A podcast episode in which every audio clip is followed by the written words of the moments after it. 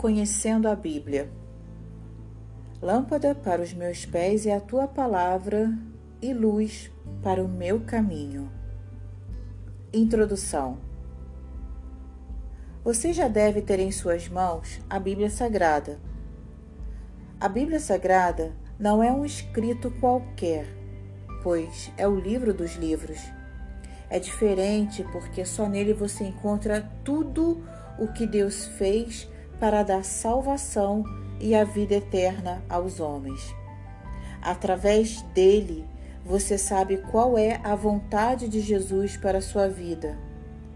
Agora que tomou a decisão de não somente tê-lo como Salvador, mas também como seu Senhor, por isso é importante que conheça a palavra de Deus.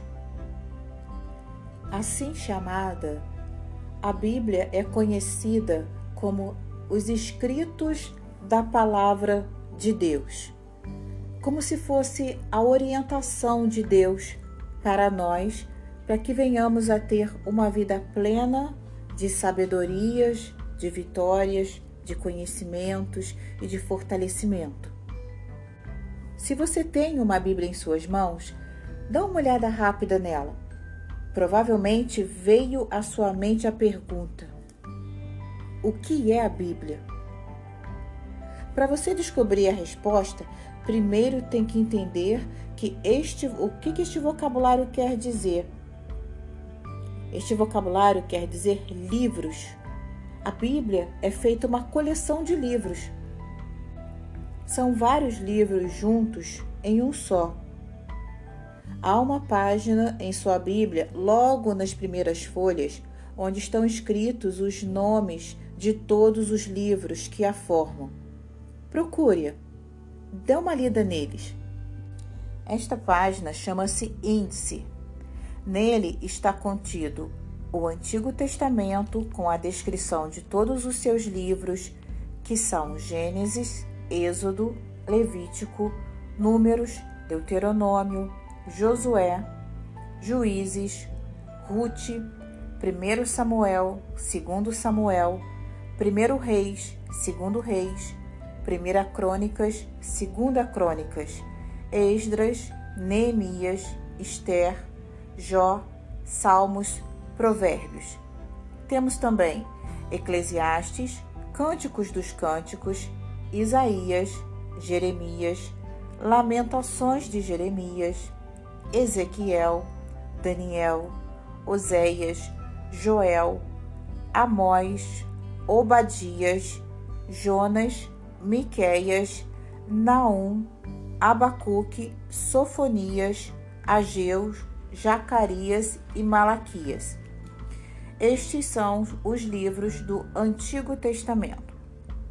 Antigo Testamento foram os livros que foram escritos antes do nascimento de Jesus, antes da vinda de Cristo. Nós vamos descobrir e conhecer os nomes, seus significados e suas histórias um pouco mais adiante. No Novo Testamento, nós temos Mateus, Marcos, Lucas, João, Atos dos Apóstolos, Romanos, 1 Coríntios, 2 Coríntios, Gálatas, Efésios, Filipenses, Colossenses, 1 Tessalonicenses, 2 Tessalonicenses, 1 Timóteo, 2 Timóteo, Tito, Filemon, Hebreus, Tiago, 1 Pedro, 2 Pedro, 1 João, 2 João, 3 João, Judas e, por fim, Apocalipse. A Bíblia é a palavra de Deus, porque através dela o Senhor se dá a conhecer aos homens. Isto se chama a revelação divina. Deus fala com os homens através dos textos bíblicos. Lendo-a, você começa a conhecer o Senhor você começa a entendê-lo e a obedecer às suas orientações. Dele e para a sua vida particular e também na participação da igreja ao qual você faz parte ou você fará parte. A revelação de Deus, a qual se encontra na Bíblia, foi escrita por cerca de 40 pessoas em dois idiomas, o hebraico e o grego, bem diferente do nosso português. Isso aconteceu há muitos anos. Uns eram profetas, outros reis, outros sacerdotes, alguns pescadores, criadores de gado e até cobrador de impostos. Deus escolheu estas pessoas e as usou apenas das suas imperfeições e seus diferentes conhecimentos da vida humana. Este é o lado maravilhoso da Bíblia. Deus pode usar a qualquer pessoa independente do que ela seja e de como ela seja.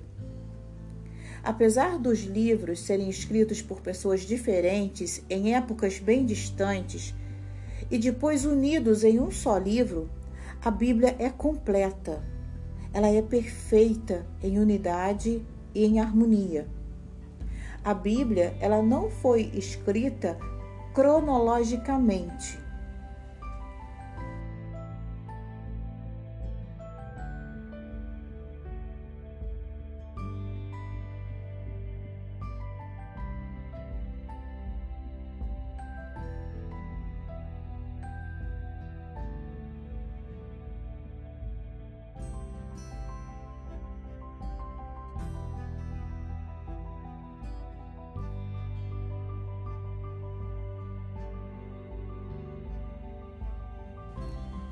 Entenda bem o que Paulo, um dos escritores da Bíblia, falou.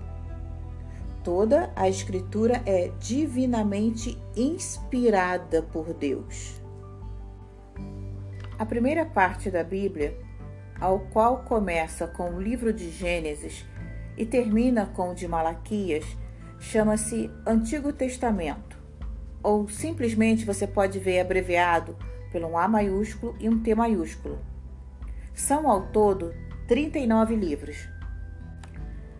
Depois de Malaquias, o último livro do Antigo Testamento, inicia-se o Novo Testamento, conhecido pelas letras iniciais N maiúsculo e T maiúsculo.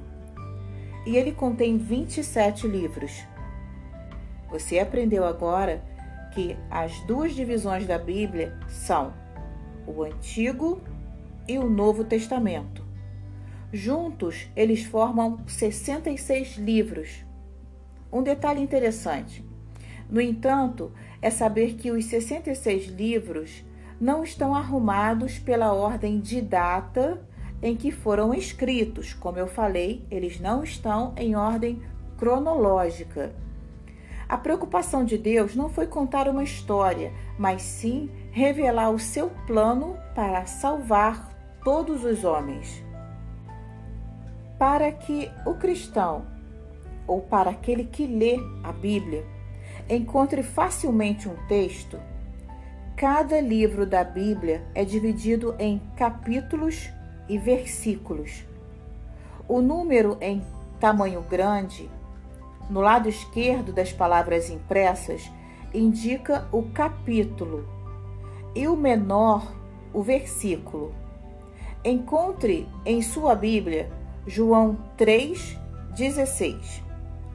Vou ler para você o Evangelho de João, capítulo 3, versículo 16. O número 3 é o capítulo, o número 16 é o versículo. João é o nome que é dado ao livro Antes do início de cada capítulo, ou de alguns grupos de versículos, você encontra o título do assunto. É bom você saber que os escritores da Bíblia não escreveram os seus livros separando os assuntos por títulos, capítulos, versículos e nem usavam a pontuação como ponto, vírgula e ponto final. Todos estes recursos foram adotados muitos anos depois para facilitar a leitura e o estudo da Bíblia. Encontramos Bíblias hoje, para nossa facilidade, é, Bíblias de estudos, Bíblias com detalhamento dos versículos, com explicação dos versículos, com introdução dos, dos capítulos. Encontramos Bíblias com diversas versões. Versões significam diversas traduções.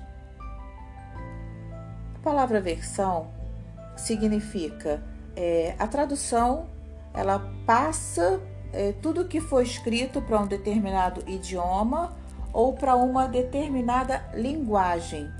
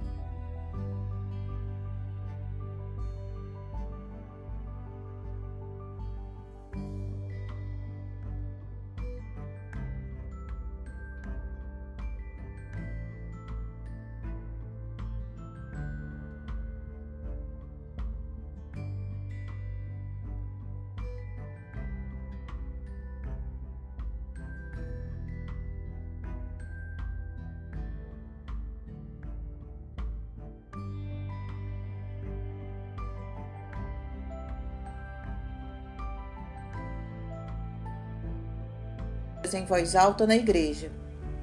Será interessante você logo usar uma versão escrita no português numa versão mais recente,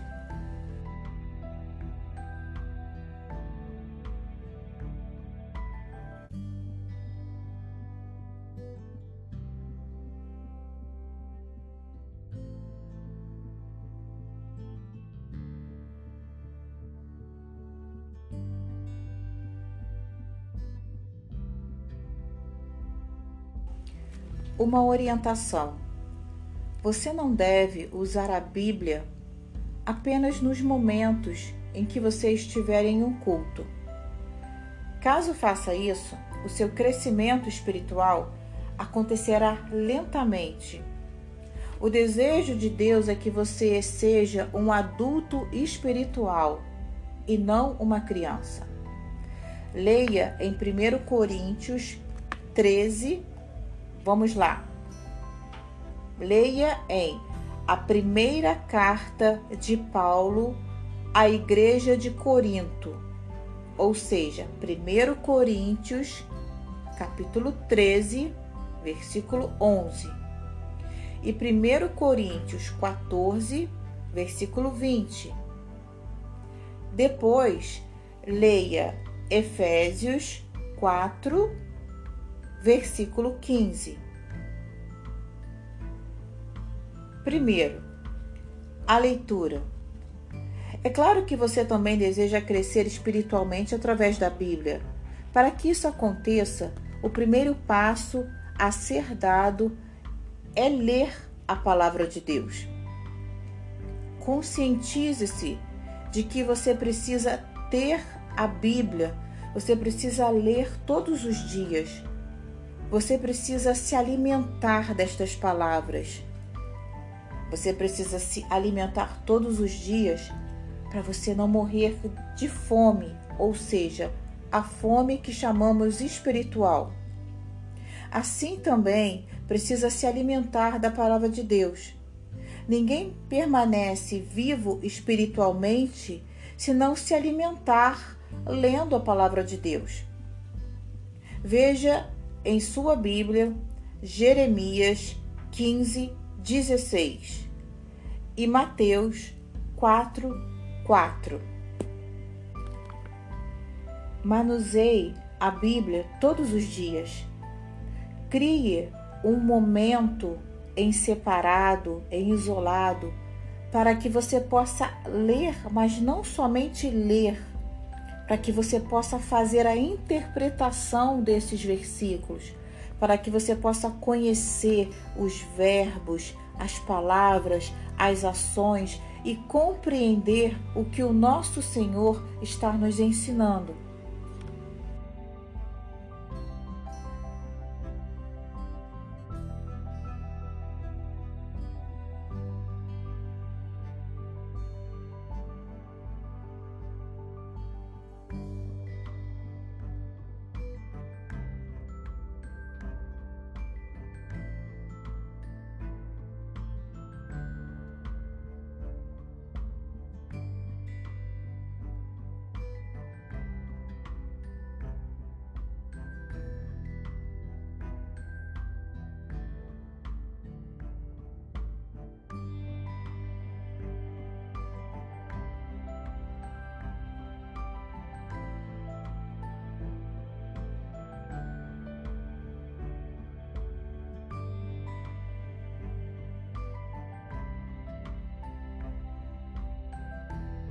Nós já falamos aqui que a Bíblia, a palavra de Deus, é chamada a revelação do Senhor.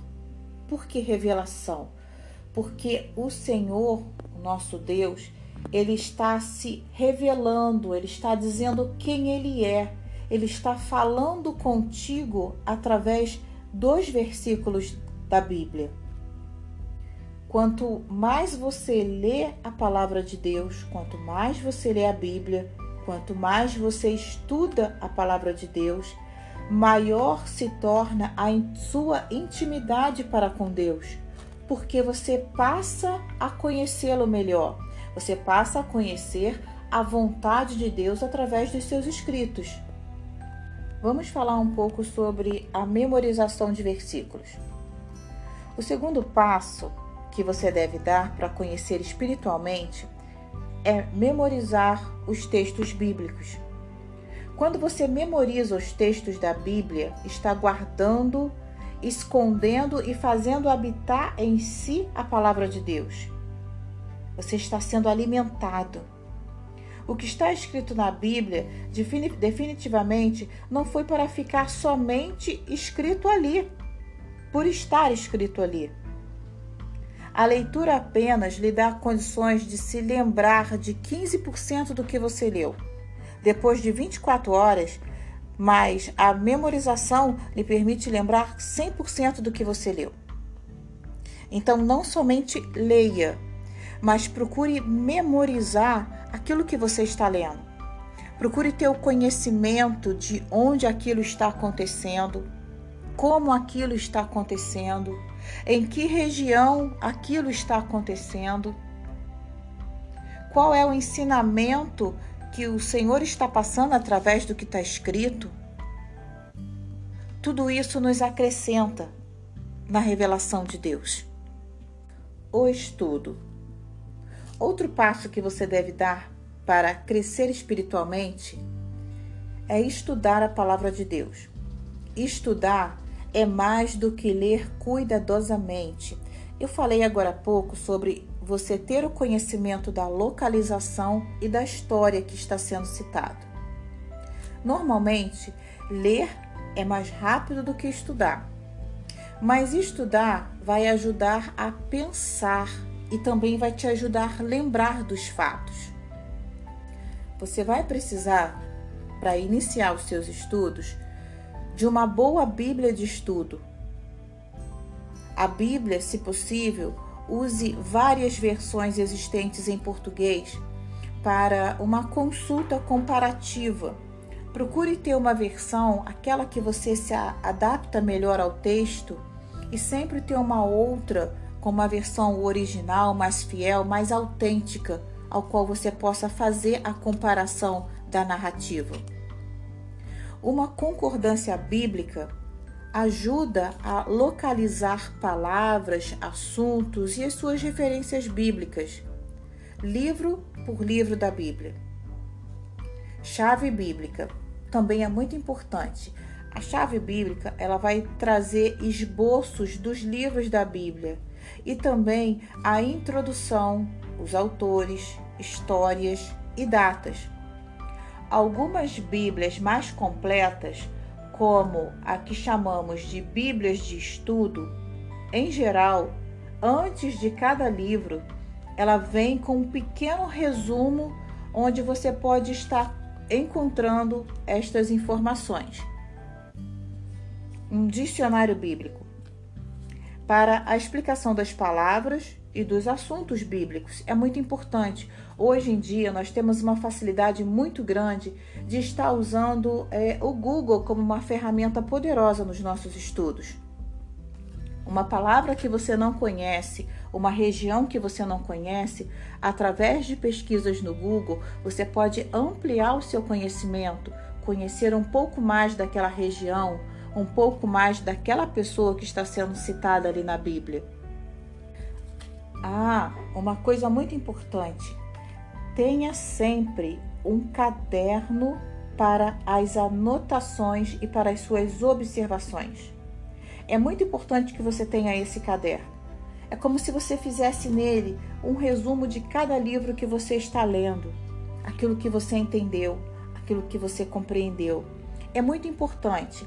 Eu fiz assim: eu tenho um caderno no início da minha conversão. No início da minha conversão, eu tinha o um entendimento. No meio da minha conversão, eu já olhava para o caderno e já falava assim: olha, o quanto eu não aprendi de Deus. Eu já preciso escrever um outro. E aí partimos para um outro caderno.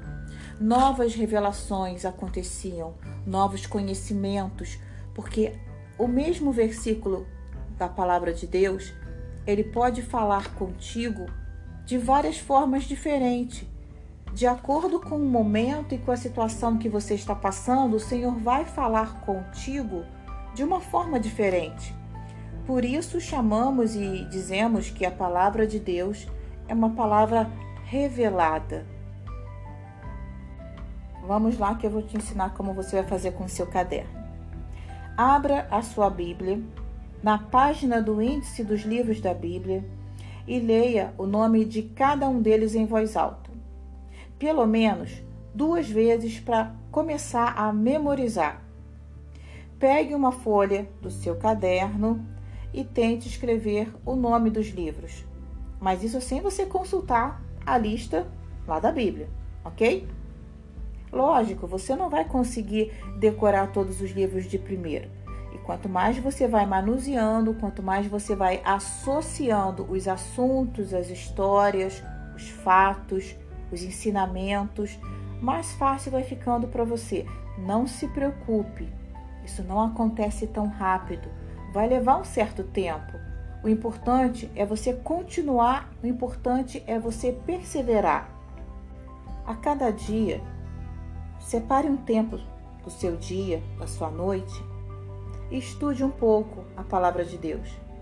Mas faça dessa forma. Tente localizar o livro que você está lendo. O nome fica normalmente na parte superior, do lado esquerdo, do lado direito, em algumas Bíblias centralizadas. Depois vamos partir para o capítulo, que, como eu falei lá no início, é o número maior, e os números menores, que são chamados de versículos. A cada dia você crie o hábito de ler. Eu estou lendo o livro de 1 Samuel, capítulo 2, versículo 22. Então você já fica com toda a estrutura formada na sua mente. Muitas pessoas recomendam que a leitura bíblica seja feita em um ano. Eu, particularmente, digo que não existe um tempo para você fazer toda essa leitura. E o ideal é você ter um conhecimento diário, dia após dia, o ideal é que você conheça os livros, o nome dos livros que a Bíblia contém, que você possa se posicionar tomando por base.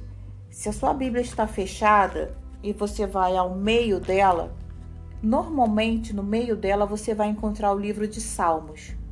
A partir daí, você já pode tomar um direcionamento de onde você está um pouquinho mais para a esquerda, você vai encontrar o Antigo Testamento. Um pouquinho mais para a direita, você vai encontrar o Novo Testamento. Então, para que você não fique perdendo tempo folheando Bíblias, você já abre no meio e começa a partir para o lado que você quer procurar. Bom, aqui nós vamos terminar a nossa primeira lição de conhecendo a Bíblia, tá? você já vai ter o seu exercício.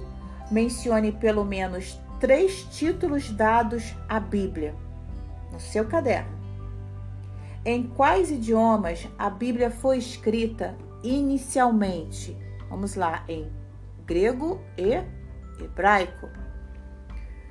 Uh, também temos alguns escritos em aramaico, mas vamos, vamos nos basear nisso e se você quiser aprofundar a sua pesquisa, está aí um algo para você pesquisar sobre os escritos da Bíblia, sobre como foram escritos, em que papel inicialmente foi escrita a primeira Bíblia, como eram escritos e onde eram escritos. Comece a sua pesquisa sobre os escritos sagrados. O que significa o vocabulário Bíblia. A palavra Bíblia significa o quê? Vamos lá? Bíblia é uma coleção de diversos livros. Tô te dando a dica, hein? Qual o nome do mais conhecido tradutor da Bíblia para o português? Olha, essa é fácil. João Ferreira de Almeida. Quantos escritores ao todo escreveram a Bíblia? Hum, essa resposta eu vou deixar para você pesquisar. Dúvidas? Eu vou deixar aqui um contato para que vocês possam estar tá entrando é, em contato através desse e-mail e me mandando as perguntas de vocês, as respostas. Eu vou estar respondendo a cada um, ok? Então vamos lá, toma nota do e-mail aí. Contato arroba Razak H A Z A Q de queijo. Arroba gmail.com Vamos lá novamente. Contato razak arroba gmail.com Vocês nos encontram na rede social, no Facebook, a Razak Capelania. E através deste link, através dessas redes sociais, vocês também podem estar é, encaminhando as suas perguntas. Eu vou estar respondendo todas a vocês. Né? Aqui quem fala com vocês é a pastora Jane e eu aguardo vocês na nossa segunda lição. Fiquem na paz do Senhor.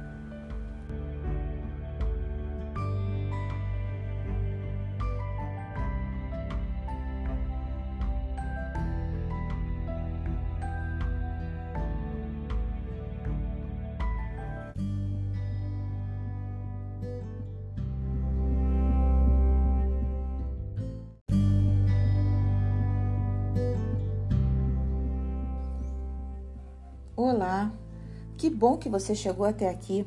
Então, vamos continuar? Hoje eu quero falar com você que a Bíblia, a palavra de Deus, ela é o nosso manual de vida. Ela alimenta a nossa alma e também é um instrumento que o Espírito Santo usa para nos auxiliar nas nossas batalhas, no nosso dia a dia. A Bíblia enriquece espiritualmente a nossa vida e o melhor disso tudo é que o autor da Bíblia é Deus.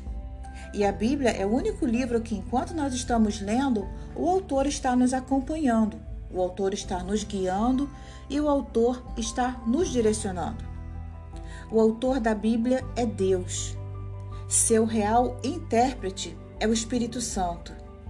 E o seu tema central é o Senhor Jesus Cristo. Você sabia que os formatos da Bíblia lá na antiguidade eram bem diferentes dos dias de hoje?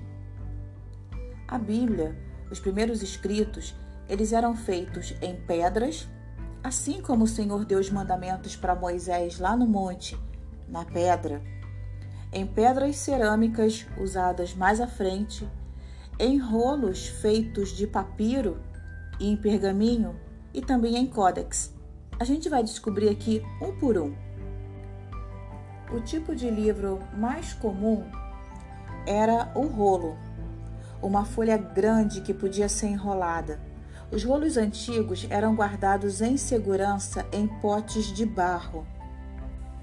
O papiro é uma planta aquática que cresce junto aos rios, aos lagos e banhados do Oriente.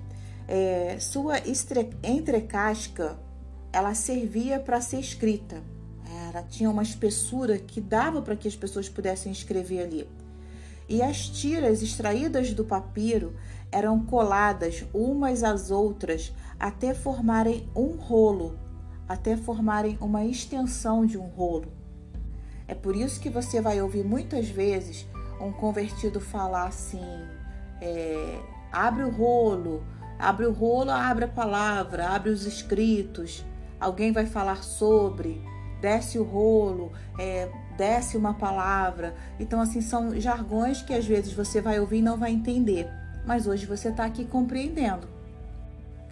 O pergaminho era feito com peles de carneiro ou de ovelha.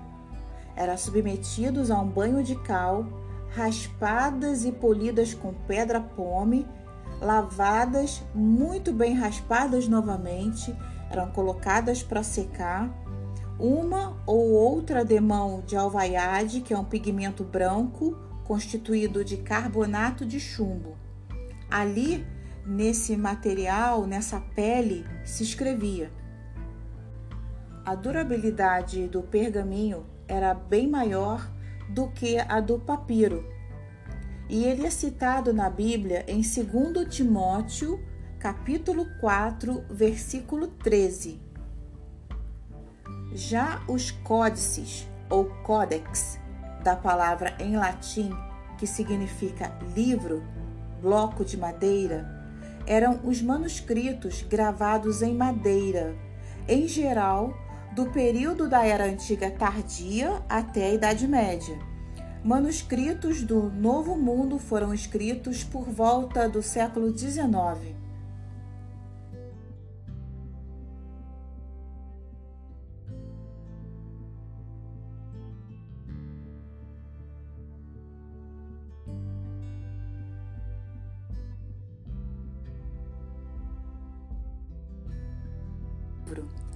Você vai encontrar outras palavras que te remetem à Bíblia, como manuscritos, por exemplo. A palavra grega biblion, biblos, refere-se à folha de papiro preparada para escrita. Ou seja, biblion, assim chamada no grego, significam vários rolos que eram escritos e que assim foi constituído como Bíblia. Portanto, a palavra Bíblia significa literalmente uma coleção de livros pequenos, vários rolos que foram escritos, foram juntados e assim deram o um nome de Bíblia, uma coleção de vários papiros, uma coleção de vários livros. Os nomes canônicos que vocês irão encontrar na Bíblia. Escrituras, em Mateus 21, 42. Sagradas Escrituras, no livro de Romanos 1, 2. Livro do Senhor, Isaías 40, perdão, Isaías 34, 16. Palavra de Deus em Mateus 7, 13 e também em Hebreus 4, 12 e Os Oráculos de Deus, Romanos 3, 2. A construção da Bíblia, como eu falei no início, foram 40 autores ao longo de 1600 anos, três línguas. Ao início, eu havia falado com vocês é, hebraico e grego, e também aramaico, até deixei como pesquisa para vocês. Vocês fizeram? Pois então, vamos resumir aqui. A construção foram 40 autores ao longo de 1600 anos e em três línguas: hebraico, aramaico e o grego. Nós temos 66 livros, 39 no Antigo Testamento e 27 no Novo Testamento. Agora vamos falar um pouquinho sobre a divisão desses livros. Né? Vamos por parte. A Bíblia no Antigo Testamento. Nós temos os cinco primeiros livros da Bíblia: Gênesis, Êxodo, Levítico, Números e Deuteronômio. Estes livros são chamados de livros da lei. Estes livros nós chamamos de o Pentateuco. Logo em seguida, nós vamos ter os livros históricos. Neles estão contidos Josué, Juízes, Ruth, 1 Samuel, 2 Samuel, 1 Reis, 2 Reis, 1 Crônicas, 2 Crônicas, Esdras, Neemias e Esther. Logo em seguida, nós vamos partir para os livros proféticos, lembrando que nos livros históricos vocês vão encontrar a história de Israel, dos juízes e os seus reis, ok? Os poéticos. Nós temos Jó, Salmos, Provérbios, Eclesiastes e o livro de Cantares. Nós temos também os livros dos profetas maiores. Maiores e menores, não pela sua significância, ok? Nós temos a, o livro do profeta Isaías, profeta Jeremias, os livros das Lamentações, Ezequiel e Daniel. Partindo logo em seguida para os profetas menores, Oséias, Joel, Amós, Obadias, Jonas, Miqueias, Naum, Abacuque, Sofonias, Ageu, Zacarias e Malaquias.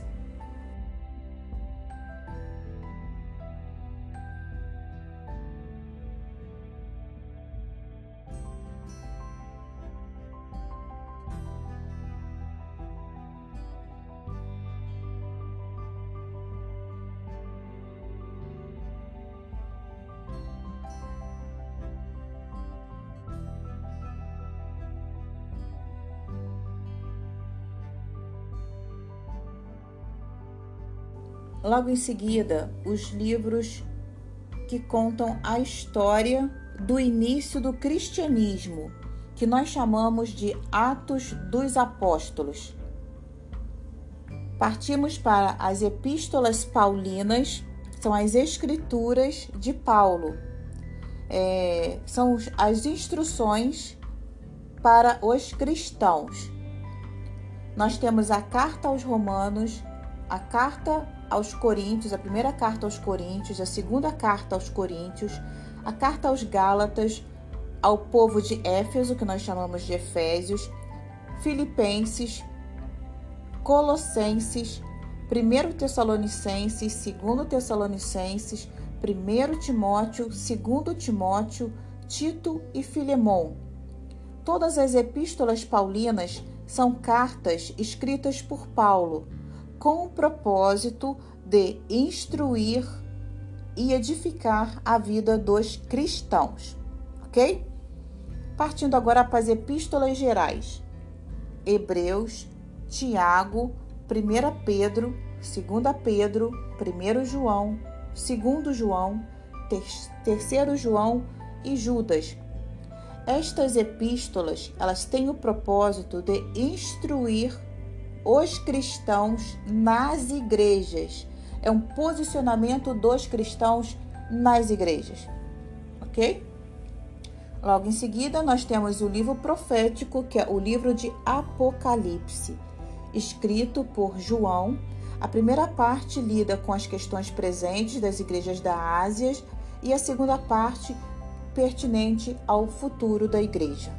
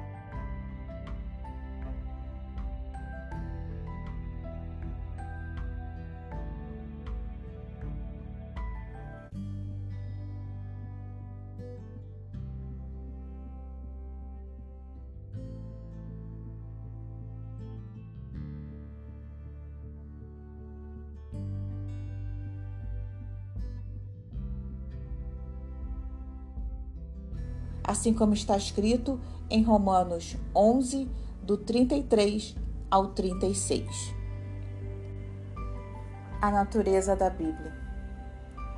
Quando consideramos a natureza da Bíblia, somos forçados a chegar a uma única conclusão.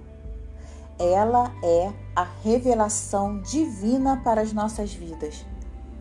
Em primeiro lugar, o conteúdo da Bíblia, deste livro inteiro, ele reconhece a personalidade, a unidade e a trindade de Deus.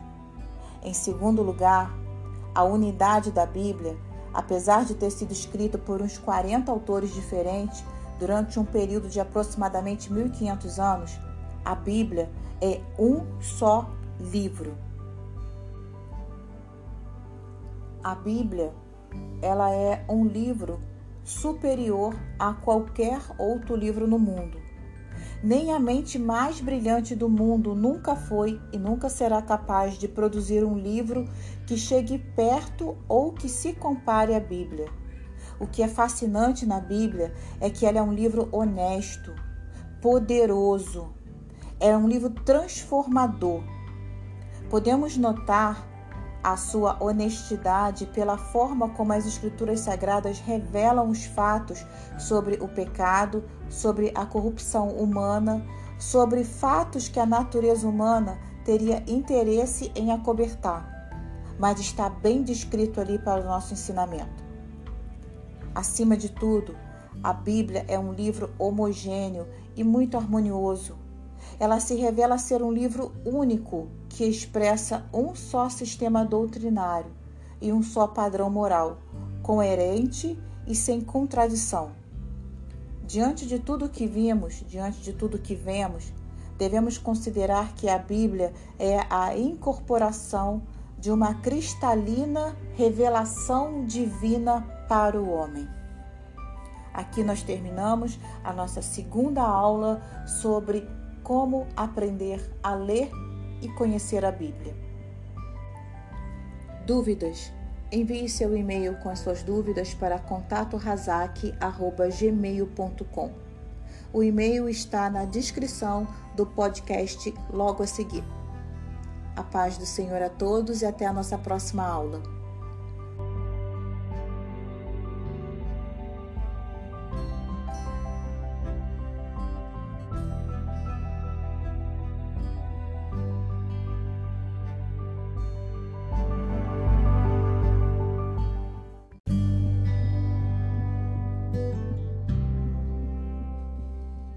Primeiro livro de Moisés, chamado Gênesis. Autor: tradicionalmente Moisés. Data: cerca de 1440 anos antes de Cristo. O tema: os inícios. As palavras-chave do livro de Gênesis: criar, aliança e genealogia. A tradição judaica lista Moisés como o autor do Gênesis e dos outros quatro livros que o seguem. Juntos, estes livros são denominados de Pentateuco. Jesus disse: Se vós cresces em Moisés, creríeis em mim, porque de mim escreveu ele. Esta passagem está escrita no Evangelho de João, capítulo 5, versículo 46. O próprio Pentateuco escreveu Moisés como alguém que escreveu extensivamente. Você encontra essa informação no livro de Êxodo, capítulo 17, versículo 14, capítulo 24, versículo 4 no livro de Deuteronômio, capítulo 31, versículo 24, e no livro de Atos dos Apóstolos, capítulo 7, versículo 22. Nestes versículos e livros, nos conta que Moisés foi instruído em toda a ciência dos egípcios. Nas notas que acompanham o texto, nós observamos que Gênesis emprega um bom número de termos emprestados dos egípcios, sendo este um fato que sugere que o autor original tinha as suas origens no Egito, como era o caso de Moisés. A data. A data tradicional do êxodo do Egito se encontra no meio do 15º século antes de Cristo, em 1 Reis capítulo 6, versículo 1, afirma que Salomão começou a construir o templo no ano 480 depois de saírem os filhos de Israel do Egito. Entende-se que Salomão tenha iniciado a construção em cerca de 960 anos antes de Cristo, datando assim o Êxodo em 1440 a.C. Desta forma, Moisés redigiu o Êxodo depois de 1440 a.C., durante os 40 anos que passou no deserto.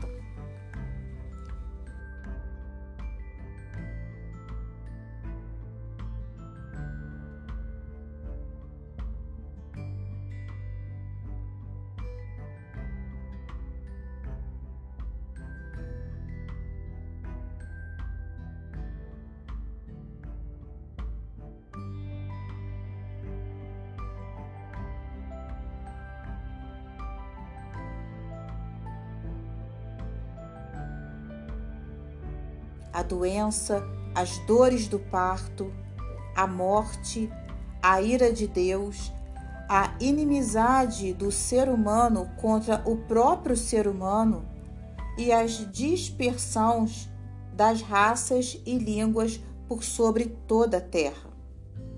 Iniciando no capítulo 12, Gênesis relata o chamado de Abraão e a inauguração do concerto de Deus com ele.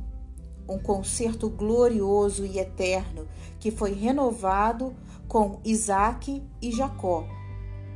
Gênesis é impressionantemente pela forma característica de sua narrativa, realça pelo relato inspirador de José e pela multiplicação do povo de Deus no Egito.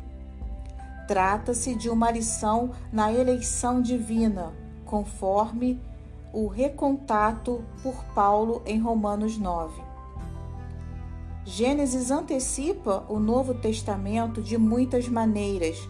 O próprio Deus pessoal, a Trindade, a instituição do matrimônio, a seriedade do pecado, o julgamento divino e a justificação pela fé. A árvore da vida perdida em Gênesis é restaurada em Apocalipse 22. Gênesis concluiu com a bênção de Jacó sobre Judá, de cuja tribo viria o Messias. O cedro não se arredará de Judá, nem o legislador dentre seus pés, até que venha Siló, e a ele se congregarão os povos muitos séculos e muitas lutas seguir-se-ão antes a esta profecia. Até que essa profecia viesse a se cumprir, muitas lutas, muitas batalhas, muitas conquistas, muitas mortes, muitas coisas vieram a acontecer no Gênesis. Gênesis questiona de imediato muitas percepções seculares do universo. Desta forma, o estudante sério de Gênesis precisa acostumar-se a pensar de forma diferente. Nós precisamos perceber o mundo e a sua história da forma como os antigos autores, autores bíblicos nos revelaram. Por exemplo, as narrativas do capítulo 1 e 3 não devem ser entendidas alegoricamente, mas como uma história factual. Ou seja, a palavra de Deus sempre deve estar acima da palavra dos homens. Não devemos julgar a sua palavra, antes é ela que nos julga. Portanto, os antigos hebreus não devem ser considerados como primitivos simplesmente porque eles relacionaram-se com a realidade de forma diferente. Podemos ter dado o pensamento racional grego a respeito das realidades do universo, mas isso não significa que o mesmo esteja sempre correto. Gênesis também ensina muitas outras lição, lições. Abraão é o nosso exemplo de fé. A vida de José é um precioso sermão para todos os que sofrem injustiça. E é um desafio à fidelidade nesta era de permissividade sem disciplina. Por fim, nós compreendemos de forma correta a natureza humana apenas quando entendemos a verdade do pecado original. Quando Adão pecou, todos nós também pecamos. E ainda mais, herdamos uma natureza pecaminosa permanente em nós. Somente um Salvador pode resolver de forma efetiva essa questão corrupta, natural e herdada por nós.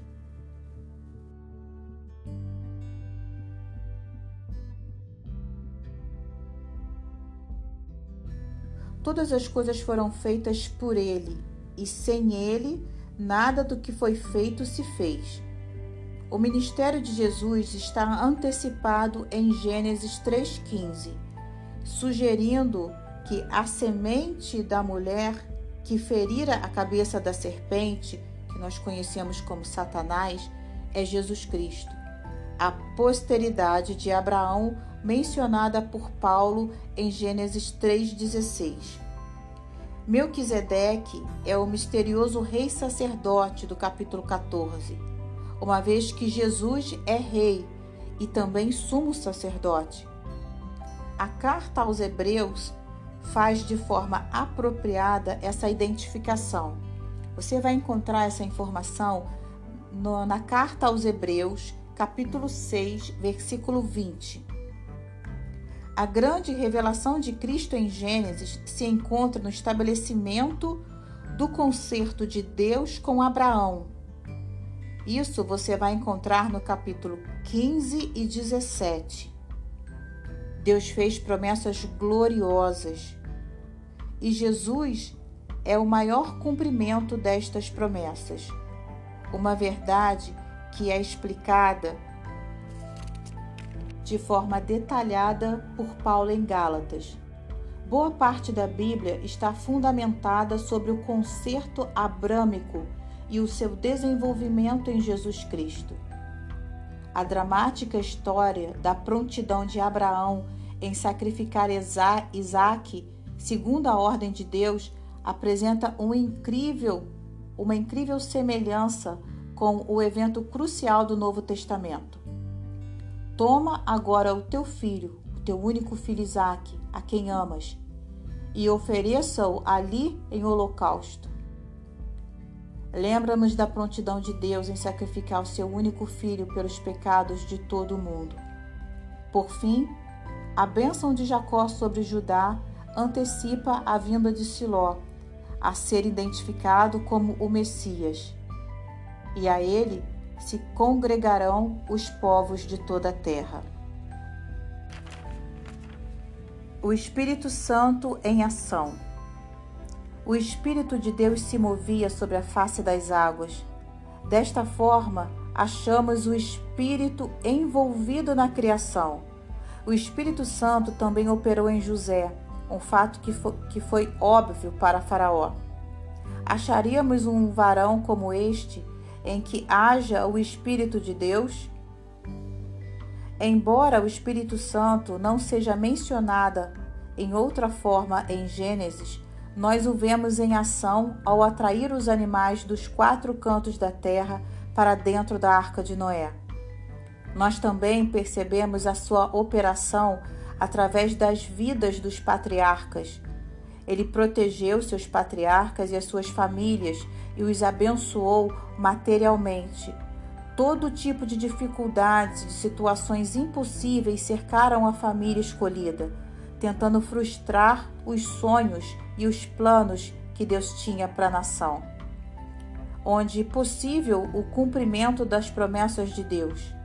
A Abraão, porém, o Espírito de Deus envolveu de maneira sobrenatural cada um dos seus desafios.